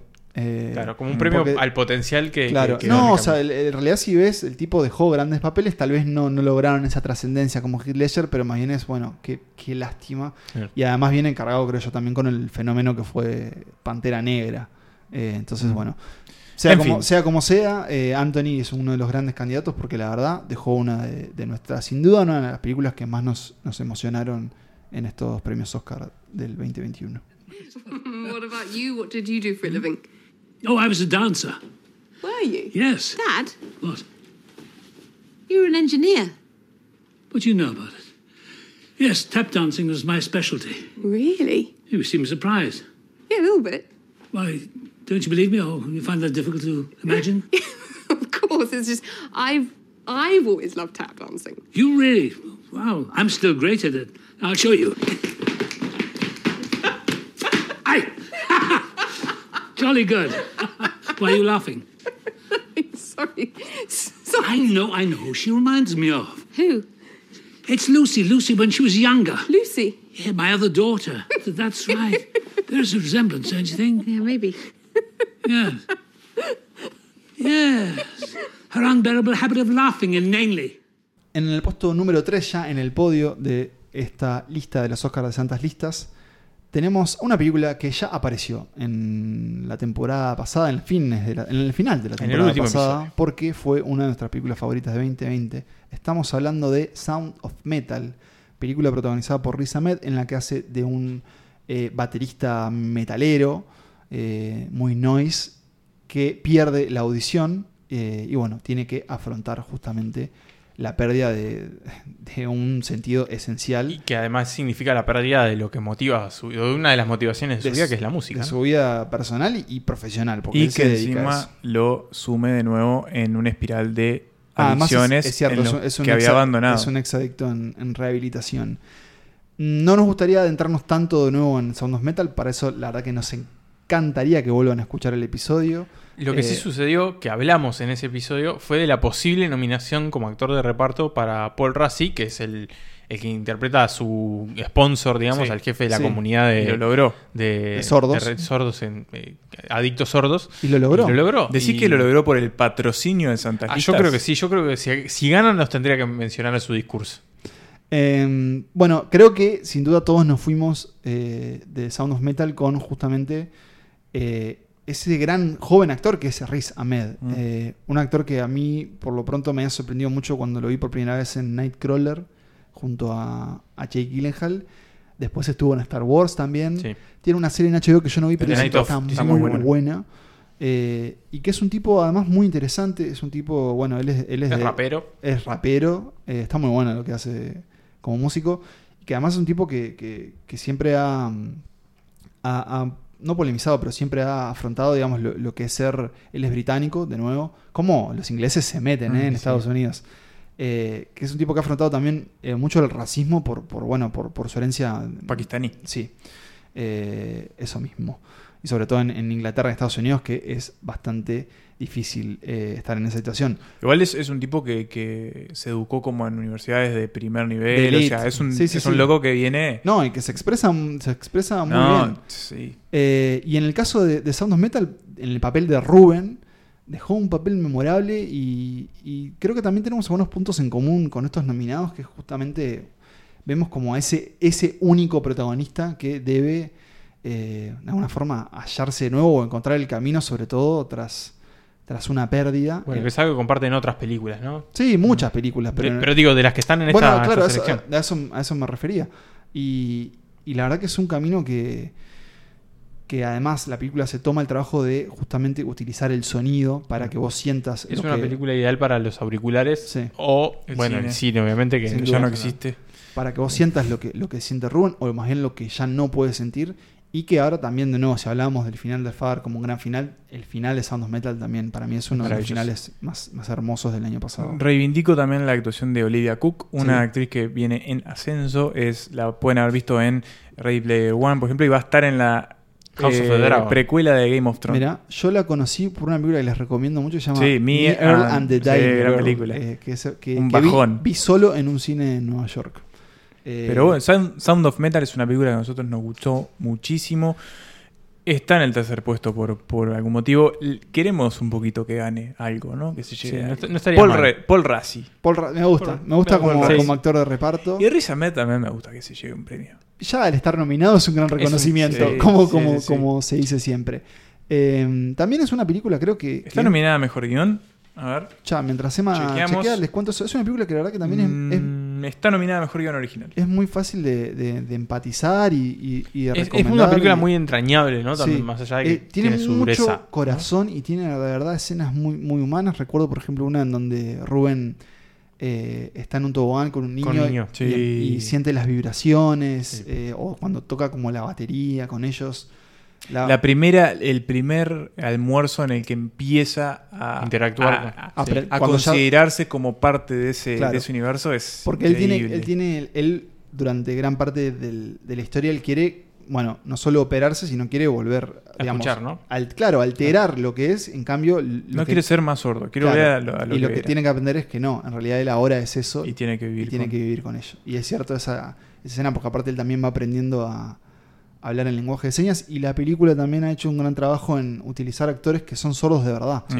Eh, y eso también ha generado toda una conversación. De hecho, Paul Rassi no es sordo, tengo entendido, pero sus padres eran, su padre o su madre era Mm. sordo o sorda y bueno, era una manera de comunicarse también con ellos. Un gran año eh, para los sordos en el cine. De hecho, hace poco en esa gran película que es Godzilla vs. Kong, también hay un, un- ¿No la viste además? No la vi todavía. Corre a verla. Sí, ya sé, estaba con Eh, esto, estaba con, estaba con, estaba con lo- con el cine estaba con el juicio de los siete de Chicago. Es impresionante y también actúa una, una joven que es sorda. Pero bueno, Sound of Metal es el puesto número 3. Hemos hablado más largo y tendido en nuestro episodio de, de las favoritas del 2020, así que Vayan a escucharlo. vayan a escucharlo. Ruben.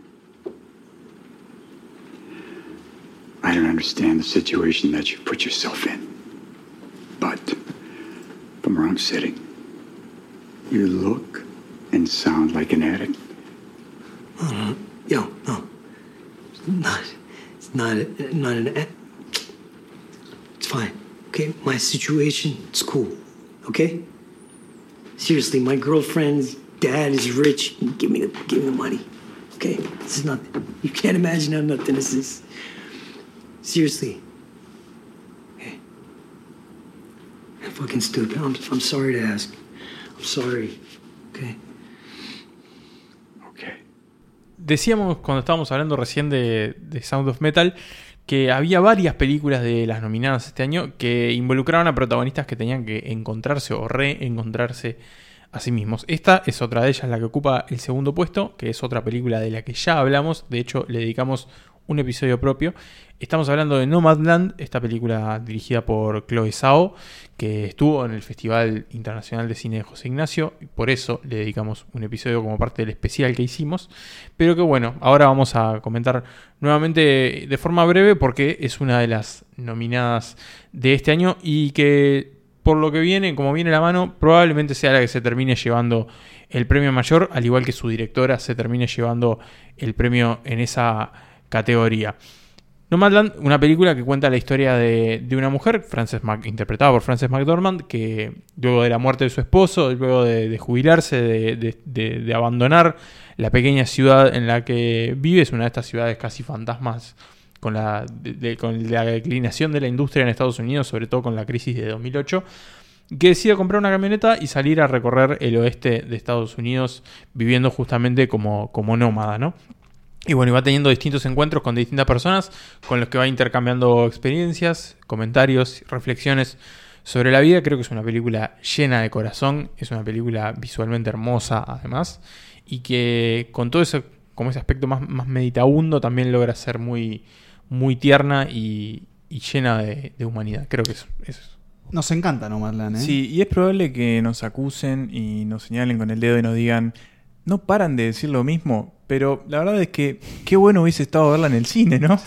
Eh, estos cielos amplios, esas rutas interminables, los crepúsculos hermosos que Per- filma. Perderse en esa tierra con. Yo con creo ella, que, ¿no? r- el- que la experiencia seguramente cambie radicalmente. Pero bueno, nos tenemos que quedar con lo que pudimos hacer, que es verla en nuestras televisiones. Y la verdad que la experiencia, de verdad, fue, fue muy enriquecedora. Tiene un estreno previsto en Uruguay Sí, sí. en cines, Para mayo. así que podríamos ir a verla Sí, podríamos ir a juntos, verla. sería un placer. Vamos todos los del grupo de Telegram. Vamos todos los del grupo de Telegram, que ahora al final lo, lo volvemos a mencionar. Estaría lindo eso, porque la verdad que también, de nuevo, si hablamos como del viaje de Sound of Metal con Rubén, Nomadland también es el viaje que emprendemos con, con Fern y con, con esta gran actuación de Frances McDormand. Otra más. Que es otra actriz que no parece tener techo, ¿no? Eh, desde sus inicios con, con los hermanos Cohen, uno de ellos hoy, su- hoy no, hace años Hace ya, años. su esposo en la vida real. Y, y acá también, para mí, eh, convirtió esta película en la presentación de nuevo al mundo a Chloe Zhao. Eh, Que ya se perdió en las redes de Marvel y Disney, pero bueno. pero hizo muy bien, le salió Hay muy que darle bien. comer a los nenes. Sí, le salió muy bien el tándem, que porque creo que ella mientras estaba en preproducción de Los Eternals fue que se mandó esta, esta película que ahora la tiene como básicamente una de las grandes directoras de Estados Unidos, o por lo menos sin duda una de las más buscadas, digamos. La que probablemente tenga el cheque en blanco de decirle, ¿qué película querés hacer? Dale. Toma. Me Eh, interesa lo que sucede con su país de origen, con China, que hay un sector muy importante eh, de la inteligencia eh, china que rechaza a Chloe Zhao porque aseguran que básicamente se, Se- vendió al capital. se occidentalizó. Eh, y se occidentalizó y traicionó sus raíces. Es interesante, le han preguntado si ella tiene como intenciones de revisitar su infancia o, o al menos hacer una película sobre China. Ella ha dicho que por el momento no. Es que también se ha metido mucho con, con, con ese con el gran páramo abierto de Estados Unidos, ¿no? Mm. Tiene una película, su película anterior, The Rider, eh, también se mete, y acá lo, lo- lo hace mucho y lo nombramos en el episodio. Ella toma elementos de, de la realidad, muchas veces con actores no profesionales, eh, para así hacer escenas de ficción. En el caso de, de su película anterior, The Rider, es sobre, sobre un jinete que sufre un accidente que le impide volver a, a ser jinete, digamos, volver a cabalgar. O también en su otra película, Songs That My Brother. Sí, que ahora se acaba de estrenar en- Se en acaba de estrenar en Muy y la verdad que tengo, tengo ganas de ver, ver el resto del cine de, de Chloe Zhao. Y me intriga ver qué, qué- qué preparó Marvel ¿Qué con ella, con ¿no? Marvel? Porque además la propuesta de Eterna es una propuesta muy, muy, muy eh, Colgada, ¿no? Colgada. Y después de Marvel viene el Drácula en el espacio. Tenés verdad. razón. qué droga. ¿En el espacio? No sé, Drácula ciencia ficción a través del tiempo, algo así. Pero no, la cuestión que. Pero volviendo a Nomadland. Volviendo a Nomadland, que otra de las cosas que a mí me encanta esta película es que durante toda la historia flota como esa cuestión bien del western, del lobo solitario, Mm. pero lo hace desde un punto de vista muy como actualizado y de que eh, a veces esa, esa vida es también sufrida y no Y solitaria. y solitaria y, Tiene visiones y menos glamorosa. tiene visiones también para mí eh, muy valiosas sobre la muerte. Eh, Sí. Sobre todo un, Mm. un discurso que tiene un- uno de los personajes que Fern se encuentra, Personajes que son que son reales. Son son reales, reales, sí mismos. eh, que hacen de sí mismos, que, que de verdad, Cuentan sus historias. de verdad impresionan. Esta película tiene el, el dato curioso de que eso no se estrenó en cines eh, en Estados Unidos, digamos, inicialmente, sino que creo que fue directo a plataformas, a, a Hulu. Y, y bueno, aquí en, en Uruguay no ha llegado. Es probable que ya la hayan encontrado por, Por ahí. Por sí pasó por el festival a sí principios de pasó año. por el festival. Tiene su estreno previsto para mayo. y tiene su episodio de podcast de Santas Listas.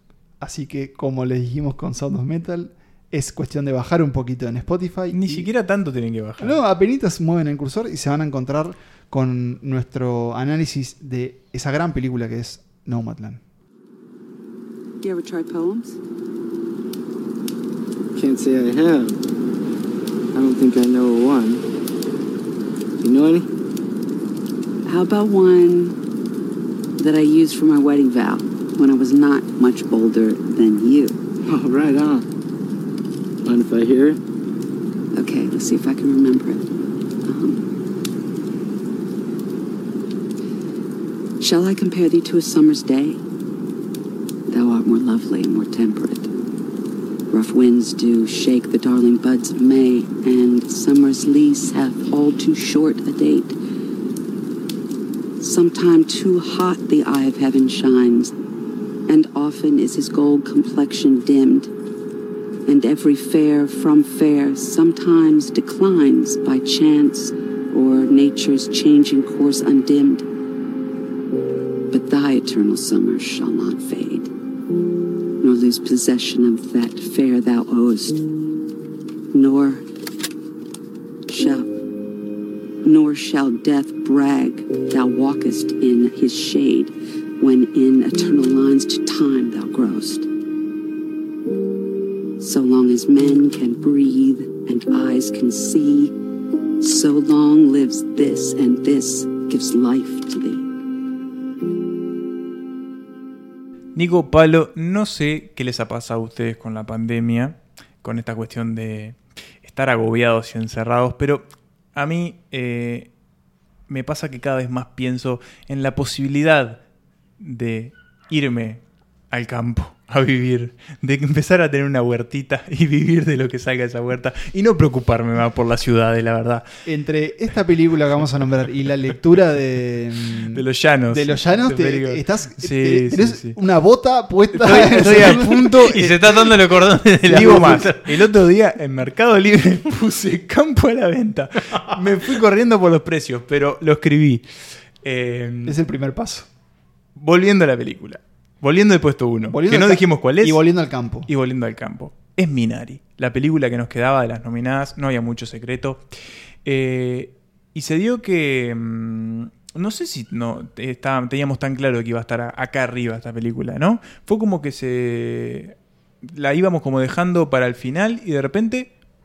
Apareció, Apareció acá, sí. Creo que a ustedes igual les todo. gustó un poquito más que a mí. Igual Sí, a mí me yo la, también. yo una, era una de las que más esperaba el año pasado y de hecho creo que la vi el año pasado eh, en un torrent que estaba ahí bordando. Fulero, no, Había uno había, que había estaba- uno dando vuelta estaba que estaba tenso. fulero. No- pero les decía lo del campo, porque no terminé. Sí, perdón. Contanos, contanos de Minari.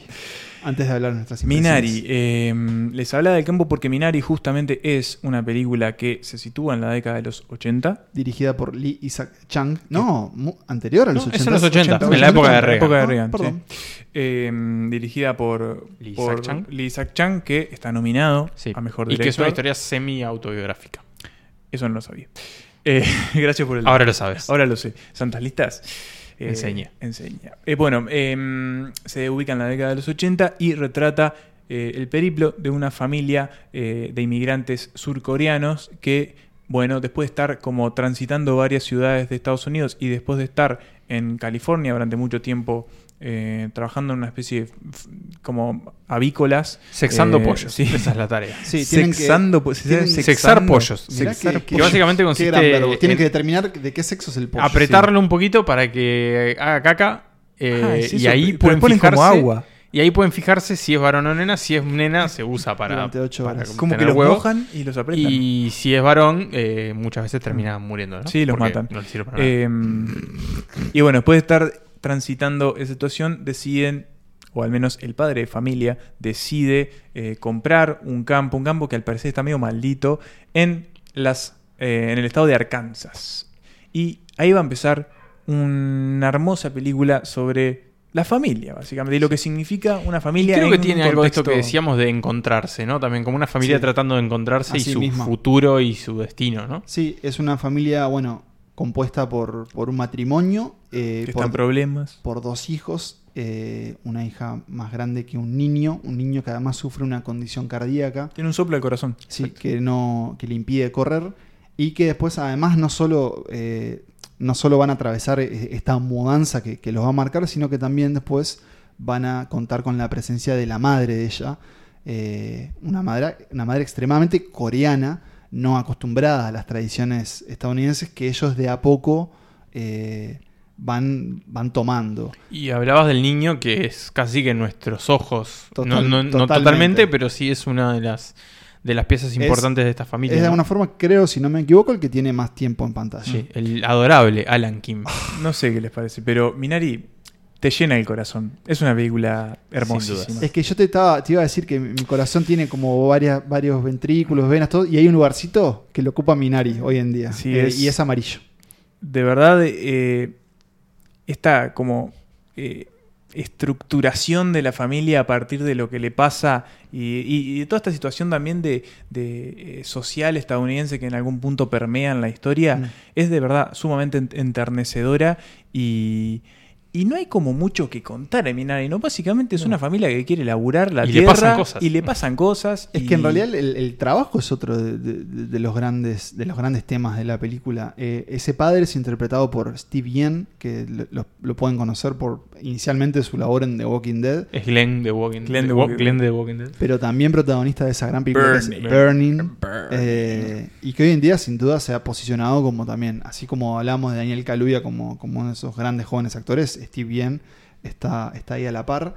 Y bueno, también vemos justamente él que él como, como esa figura paternal que apost- apostó todo por, Mm. por este campo y si ese campo no funciona, no La- sabemos la qué, puede llegar a pasar. Ah, Hay un incendio que es también Deva- devastador. sí.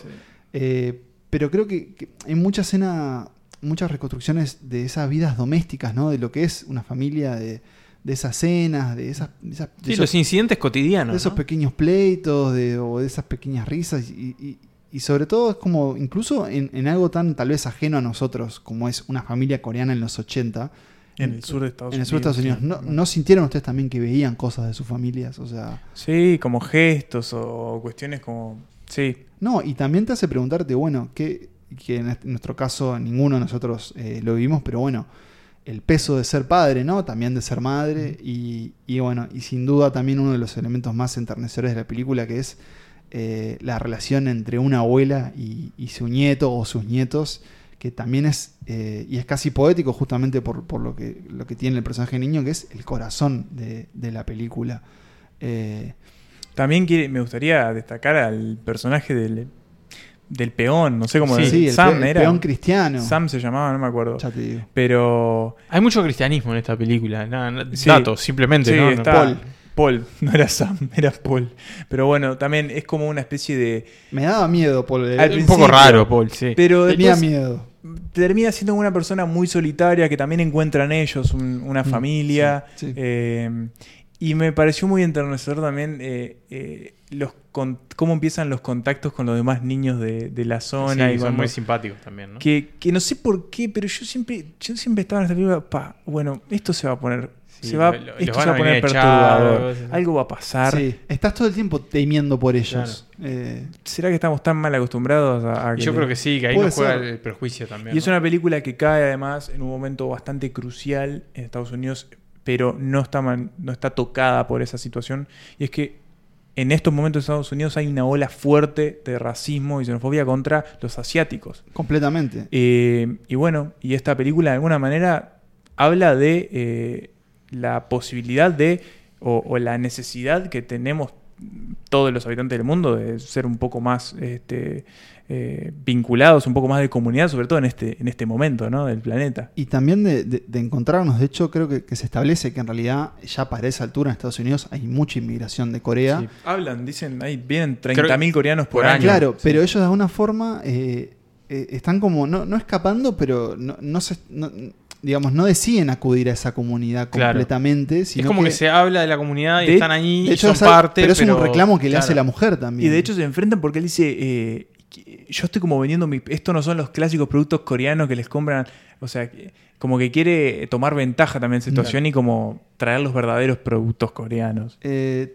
tiene algo también de, de- de artesanal, ¿no? Porque hablábamos de ese trabajo y en realidad también hay muchas escenas que, que lo muestran al padre justamente, básicamente eh, trabajando esa cosecha desde principio, ¿no? Desde, Sí, sí, de que planta las semillas hasta que. Claro, desde encontrar la tierra, encontrar el agua y algo que sabemos que, bueno, uno está a merced de, De la de la naturaleza. naturaleza y eso puede, puede salir muy bien. Hablando de la naturaleza, eh, la naturaleza está filmada espectacularmente. Hay algunas escenas, sobre todo donde plantan el Minari. Mm. eh, me hicieron acordar un poco a Mali, que esa cuestión del, del pasto, Sí. la, la toma de abajo en el ¿A pasto. qué, a qué sabrá, no? Eh, Eso es Minari. apio. Apio, es, es apio. Por lo menos es el no, apio de agua se llama. Pero no, es, pero no es- claro, no es apio, apio, claro. No es el apio que vemos acá, pero claro. Eh, de alguna forma es el, el- el recurso poético visual que tiene la película, ¿no? Minari. Y que de nuevo también, y creo que ya este, para ir redondeando, sin duda que si bien decíamos que tal vez los Oscars no tuvieron estos grandes eventos que tuvimos el año pasado, sí creo que nos dejaron muchos nombres que de otra forma no conocíamos. ¿no? seguir. Hablábamos de Shaka King o mismo el, el director de Father, que perdón que no me sale el nombre. Florian Seller. Florian, gracias. O ahora este señor, eh, Lee Isaac, Isaac Chang, que también este, se posicionó como, como. Él no es, aparte, no es, un, no es un director nuevo, ya tiene otras películas, pero que ahora mucha gente lo, lo conoce. Y nosotros conocimos a muchos de estos este, autores hoy en día a través de todas las entrevistas que han dado a través de, de- de- de sus Sí, su campaña, ¿no? sí. Y que de alguna forma nos ponen a todos hoy en día en la misma situación. Eh, también tiene eso Minari, que es una película que, claro, como decía Emma, al, al- al vivir un, todo este tiempo de encierro, es una película tan diurna y tan, tan verde, tan vegetal, y que te dan ganas de, de poder agarrar la, la pickup y irte ahí hasta la granja y darle una mano al señor. Este, con lo que quiera yo te ayudo, o con vos, con Paul, y, y plantamos Minari y tomamos la Fanta esa. Mountain Dew. Mountain Dew, que debe ser asquerosa. No, es bastante, bastante rico. Es como una Sprite, es una cosa media así. Puede ser. Así que bueno, eso, eso es Minari. Eh, ¿Qué más podemos decir de ella? Es hermosa, véanla. Sí. Y no importa si no gana nada. Why's your face so flat? It isn't. My name is Johnny. What's yours? David. Nice to meet you, David. Hey, David. Lo, Bomo, Como, Lomo? Oh. Como. That means aunt in Korean. That is so neat. Y así llegamos al final de esta selección, de este repaso, más que, más que selección, de este repaso por las ocho nominadas a Mejor Película en los 93 avos premios Oscar que se van a entregar el próximo 25 de abril de 2021. Para nosotros el futuro, ustedes podrán estar en, en- en- para ustedes puede ser incluso el pasado porque esto es completamente atemporal. En, en tan solo unos días, ¿eh? porque están esto salió hoy, si lo están escuchando hoy el día que salió, el miércoles 21, así que apenas en unos días. Estamos ahí los de los Oscar. Este, y bueno, vamos a plantear el, el repaso de esta, de esta lista de las nominadas a mejor película y hacemos un, un breve balance de lo que nos van a. a- de lo que significan un poco también estas, estas nominaciones y estos premios Oscar. En el puesto número 8 tenemos a Mank, la película de David Fincher. ¿Qué, ¿Cómo andás, Mank? ¿Cómo- ¿Qué andas, Mank? ¿Qué andas, Mank? En el puesto número 7 tenemos a El juicio de los siete de Chicago, The Trial of the Chicago 7, del señor Aaron Sorkin. Meh. Bien. Domingo de tarde, lluvioso. Con torta frita. En el puesto número 6 tenemos Promising Young Woman de Emerald Fennell. Muy interesante.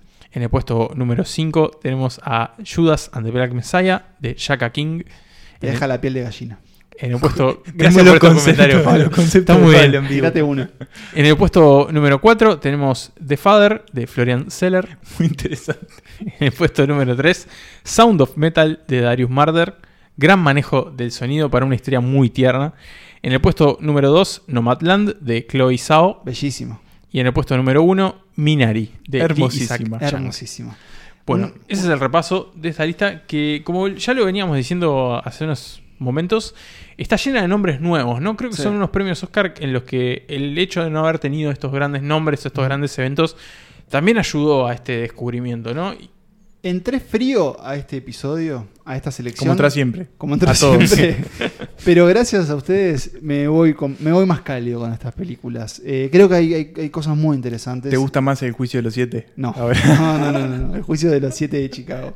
No, pero en general es eso. Es, es- es una lista muy diversa que no, no se podría haber dado de otra forma si no hubiese sido por la pandemia. eh, Exacto. Creo yo. Y creo que también es una lista bastante diversa en cuanto a historias y procedencias. Este año tenemos varios récords dentro de los nominados.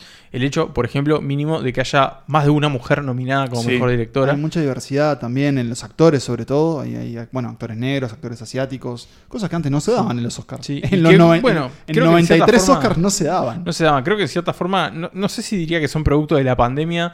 Quizás Habla son parte de, de, de- de que el cine se está, está cambiando. y también, desarmando y también poco. el cambio en la propia academia. ¿no? Exacto, que, en que los últimos años ha venido impulsando también. esta expandió su- su- su- sus membresías y, y, bueno, ha dejado que, que sean un poco más, más diversas. Igual queda mucho por hacer. ¿eh? Sí, sí, queda bastante. Pero bueno, acá tenemos esta, esta selección que, que, bueno, es un poquito más, más Mm. diversa y variada también. En, Unos Oscar que el- hay que decirlo, hay que, hay que contar las pérdidas también. Latinoamérica le fue muy mal en Es estos verdad. Oscar. Metió Sí, muy solo poca tiene La. Gente Topo, La ¿no? gente Como topo. que película Como mejor documental. Pero después, Sí, este, es no. nada, y eso que nada había que buenas películas en competencia, pero bueno, obviamente la, la Igual. Latinoamérica sigue siendo ¿no? como un debe para los Oscars siempre. Sí, y eso que el cine, ha- ha- bueno, no, no nos vamos a poner al cine latinoamericano porque tiene mucho para decir, pero que también ha, ha demostrado, sobre todo, no sé, en festivales o en películas, que tenemos una Sí, gran tiene un montón de cosas para Y contar, estoy sí. hablando de un continente entero. Y mucho mejor de, de muchas de las que hablamos acá.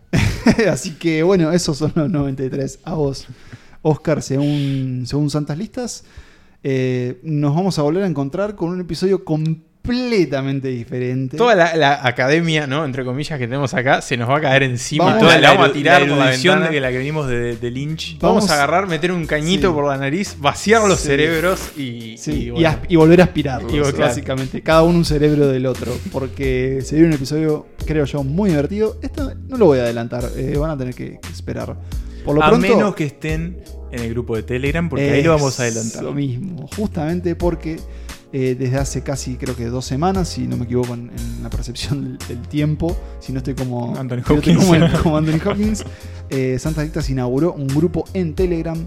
El link lo pueden encontrar en las redes sociales, eh, o si no, nos lo escriben y, y se los pasamos. Un grupo abierto que, que ya probablemente esté superando los, los 100 miembros, espero. Ya Este- están pasando cosas. La gente ayuda a la gente a encontrar películas. Sí.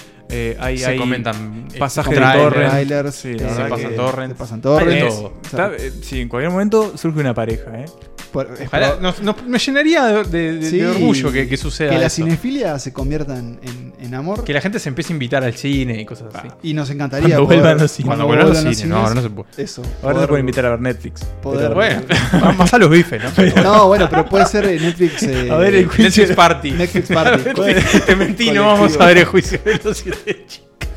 Así que están todos invitados y también nos pueden encontrar, ya saben, en todas las redes sociales. Estamos en Instagram, en Twitter, estamos donde quieran que estén, estamos ahí. Incluso el grupo, el grupo de Facebook que supo vivir y luchar eh, sigue abierto por si quieren Por darse, la duda, abierto, ¿no? por, por si quieren Tiene darse, que estar abierto. darse una vuelta foro. ahí. En Eh, cualquier en cualquier momento abrimos un fotolog.